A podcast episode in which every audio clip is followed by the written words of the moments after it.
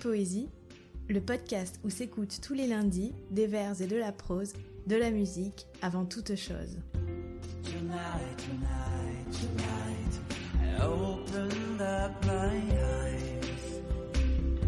Épisode 9 Les soleils se multiplient d'Anis Colts. Dans mes poèmes, je retrace ma géographie intérieure. Mes pensées alourdissent la parole, je perds les questions à travers mes réponses, une marée noire de mots inonde ma page.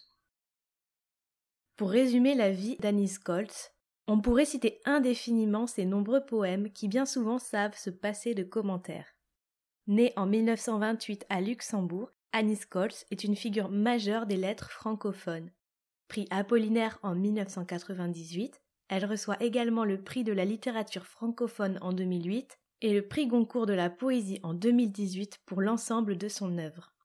Dans son dernier recueil intitulé Pressé de vivre, la poétesse, alors âgée de 90 ans, écrit Dans mon habit de vie, je brûle sans me consumer. Des vers qui, comme tant d'autres, expriment la vitalité extraordinaire de cette poésie qui se défie de la mort, mais aussi des conventions. On a souvent qualifié la poétesse d'insoumise, fière de vivre en repoussant constamment toutes sortes d'injonctions. Ces poèmes brefs, écrits dans une langue simple et sans fioriture, expriment sans détour les grandes questions qui nous traversent.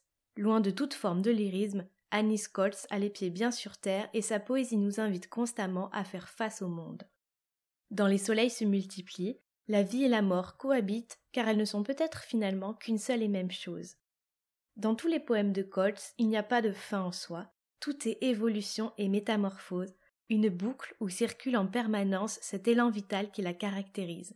Défier la mort grâce à la littérature, c'est peut-être bien là le but de la poétesse qui écrit dans l'anthologie Poésie de langue française. Et si la poésie ne peut changer le monde, elle l'aide à vivre.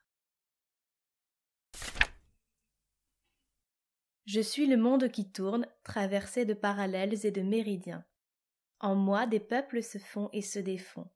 Dans le ciel, les soleils se multiplient, la mort en moi me donne la force de vivre.